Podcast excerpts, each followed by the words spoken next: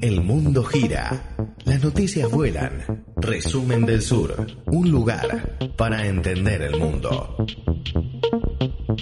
Buen día, buenas tardes, buenas noches, ¿cómo andan? Bienvenidos a un nuevo podcast de Resumen del Sur por la plataforma Evox. Estamos como siempre.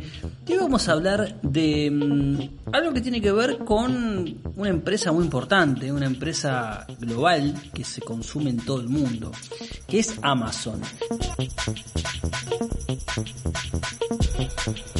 Arranco con una pregunta. ¿Hay sindicatos en Amazon?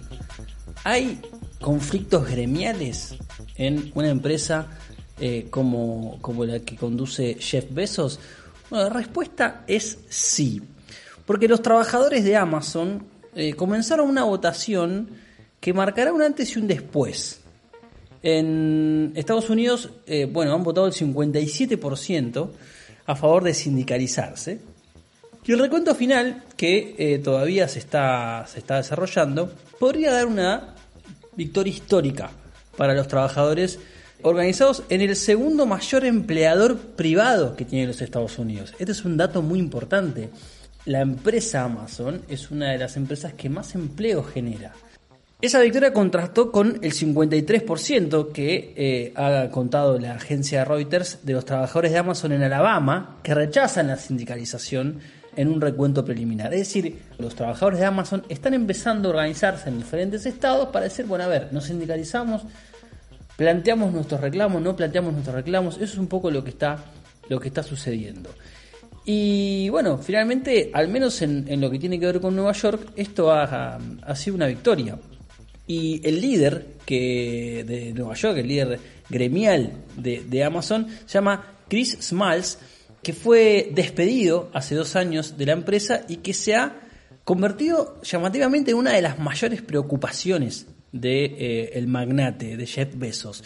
Amazon había manifestado anteriormente que no consideraba necesarios los sindicatos e intentó calmar las demandas subiendo salarios, agregando beneficios. Pero los esfuerzos de esta compañía, eh, que insisto, es uno de los mayores almacenes de trabajo de la empresa en Staten Island, con 2.654 trabajadores y es una de las más grandes del país, con un millón de empleos eh, generados.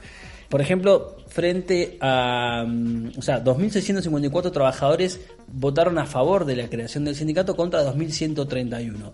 Esta victoria llega a pesar de no estar afiliados a ninguna coalición sindical, eh, como los que apoyan obviamente los esfuerzos de crear sindicatos en la planta que tiene Amazon en Alabama. El sindicato se, nació a inicios del año pasado, se mantiene independiente y representa lo que puede, la verdad, ser un hito, que puede empujar más acciones eh, similares. Un ex empleado de 33 años, estamos hablando de Chris Smalls, que era supervisor de la planta, fue despedido por organizar protestas por las condiciones de trabajo durante la pandemia y ahora, este, bueno, tras los resultados de la histórica votación, se convirtió en el líder de este reclamo. Em, le dijo a, la política online de Estados Unidos, en un diálogo exclusivo, hemos trabajado, dicho historia, este es el primer sindicato en Amazon, el primero en 28 años, fue lo que dijo el, el joven, joven trabajador que logró, bueno, eh, sindicalizarse. Uno se pregunta, ¿qué dirá Joe Biden? Obviamente que Jeff Bezos no debe estar muy de acuerdo con esto. Bueno, Joe Biden se metió en este conflicto. Hay que destacar que Biden tiene una relación estratégica con los sindicatos de Estados Unidos y la verdad que avaló el giro sindical en Amazon y abre la puerta para nuevos reclamos en las diferentes empresas. El presidente se alegró de ver que se escucharon las voces de los trabajadores de Amazon, dijo eh, Jem Psaki, que es la vocera de la Casa Blanca, en una, en una de sus ruedas de prensa firmemente, el presidente cree firmemente que todos los trabajadores en todos los estados deberían tener la opción libre y justa de unirse a un sindicato, fue lo que dijo la vocera presidencial.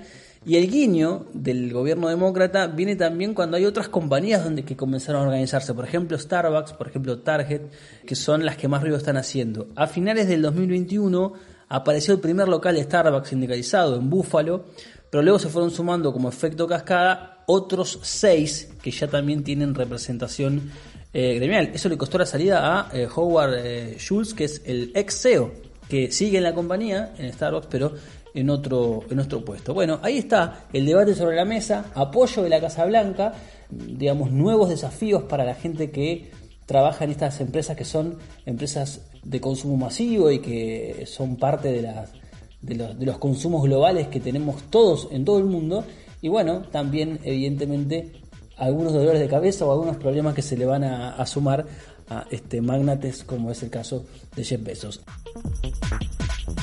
Augusto Taglioni es mi nombre, nos encontraremos en otro podcast aquí en la plataforma iVoox.